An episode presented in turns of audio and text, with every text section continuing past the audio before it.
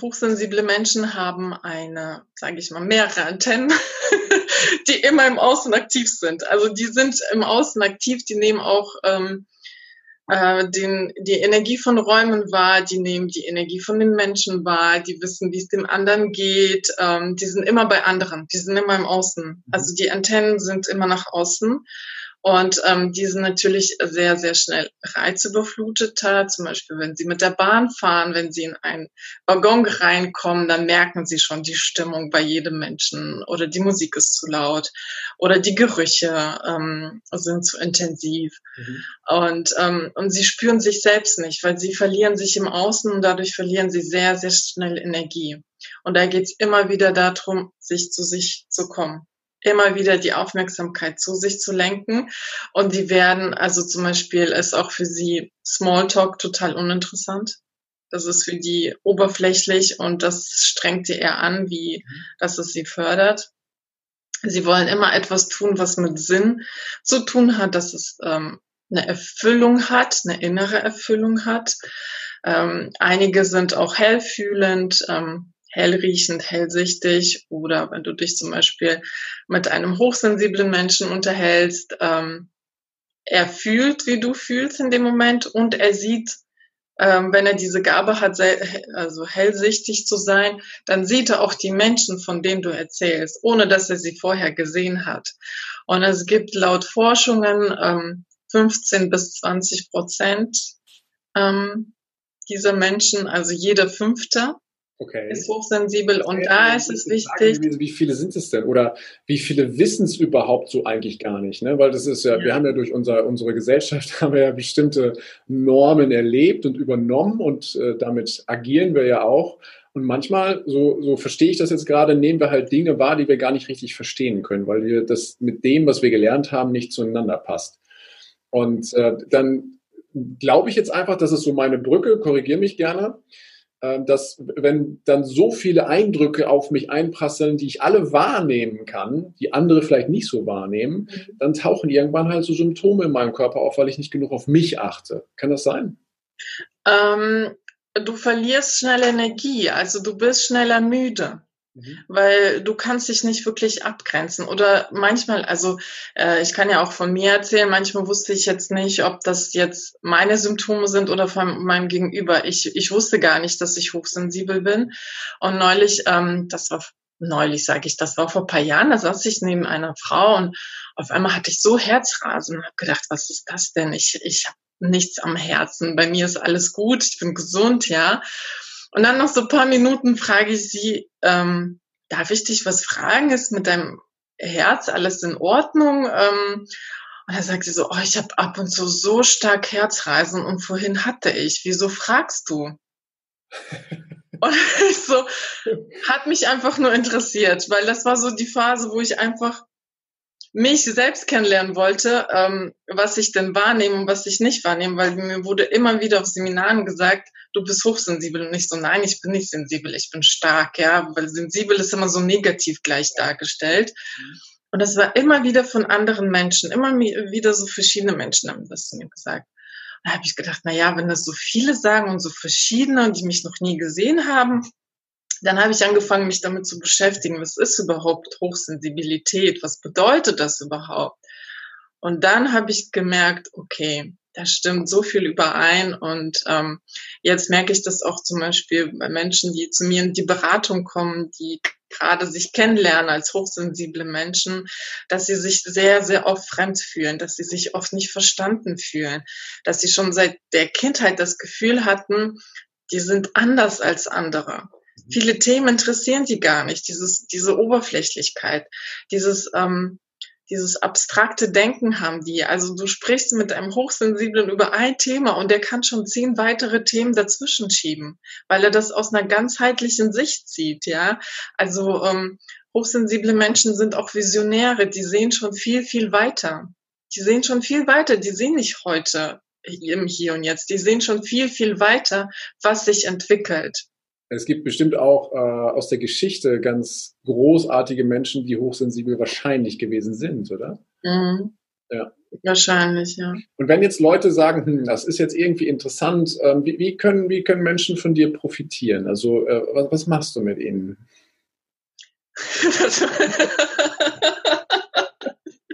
also es geht nur erstmal darum, dass wir ähm, eine Analyse machen, ähm, wo steht der Mensch gerade, was beschäftigt ihn gerade, ähm, was, wie hochsensibel, also was heißt nicht, wie hoch ist er, sondern wo sind seine Merkmale, weil das ist einfach ein Persönlichkeitsmerkmal. Mhm. Das ist äh, keine Erkrankung weil viele vergleichen das mit einer Erkrankung und suchen nach Diagnosen. Es gibt dafür keine Diagnose, ja.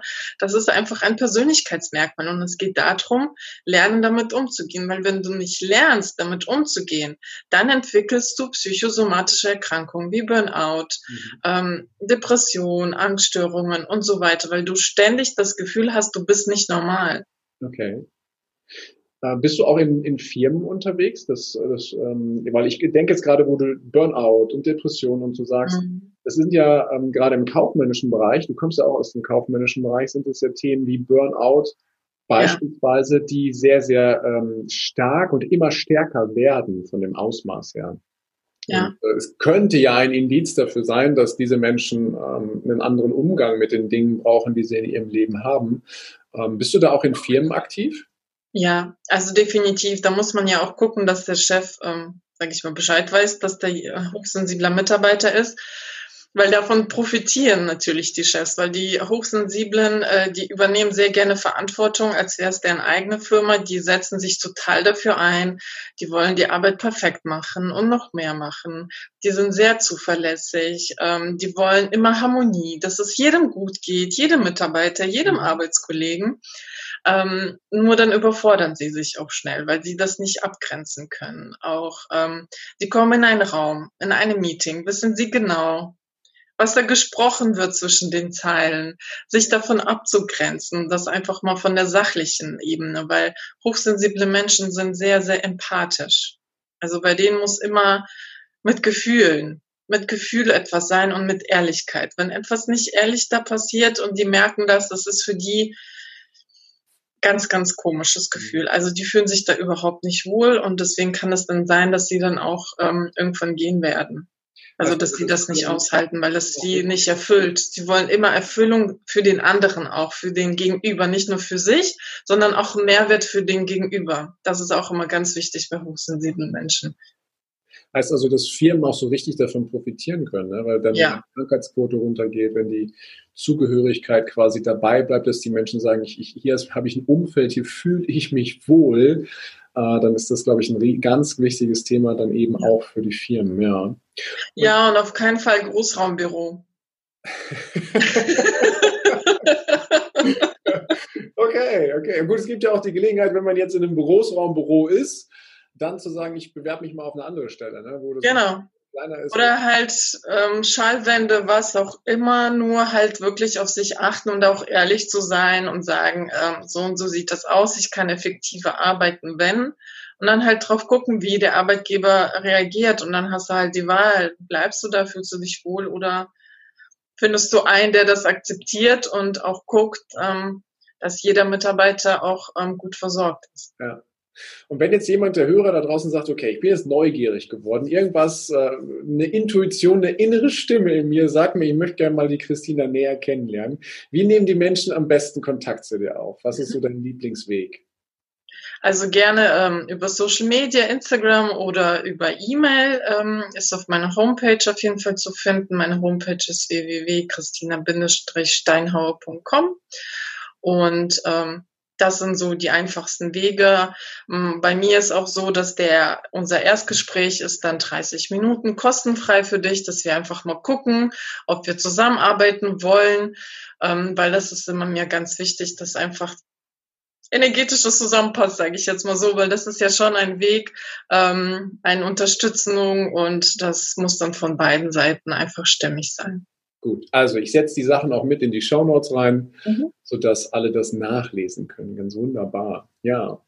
Ich habe noch etwas vorbereitet für dich, liebe Christina. Mhm. Und zwar lade ich dich ein, mit mir eine kleine, aber feine gedankliche Reise zu machen. Okay. Und zwar reisen wir in die Zukunft, weit, weit, weit in die Zukunft und du bist sehr, sehr alt, sehr, sehr weise und du hast das Leben geführt, was du dir so vorgestellt hast. So mhm. mit deinen Vorstellungen einen Einklang zu haben, eine gute Energie zu haben, ähm, die Sensibilität in den verschiedensten Bereichen ähm, wirklich zu nutzen und ganz vielen Menschen halt auch dabei zu helfen. Und wenn du so auf diesen Zeitstrahl gedanklich zurückguckst, dann sagst du, ja, genau das, das war mein Leben. Und du hast eine besondere Gabe in diesem Moment, weil du kannst der jüngeren Christina eine Nachricht zukommen lassen, so mit den drei größten Weisheiten über das Leben, die du gesammelt hast. Welche drei Weisheiten würdest du der jüngeren Christina jetzt schicken? Also ähm, ich würde auf jeden Fall sagen, Vertrauen, ganz wichtig. Vertraue dir selbst und dem Leben, denn das Leben ist für dich. Und ähm, konzentriere dich auf das, was du kannst in diesem Moment und laufe los dahin, wo du hin möchtest, mit den Möglichkeiten, die du jetzt hast. Mhm. Wunderschön. Vielen Dank. Ähm, das ist so leicht gesagt und doch irgendwie etwas, wo wir jeden Tag dran denken dürfen mhm. ne? und auch dran arbeiten dürfen. Ja. Ja, danke für diese schöne Weisheit. Und ich habe ähm, zum, ja, zum Ende hin noch etwas vorbereitet, wo ich quasi mhm. mit einem Satz starte und du ihn aus dem Bauchgefühl, aus, dem, aus der Seele heraus mhm. einfach mal vervollständigst, okay? Okay. Ganz wunderbar. Gut. Der prägendste Satz für mich lautet, der prägendste Satz für mich lautet es, ähm, trau dich, du selbst zu sein. Hm, okay, ja. Dann passt das nächste ganz gut dazu. Ich bin wichtig für die Welt, weil. Weil ich so bin, wie ich bin.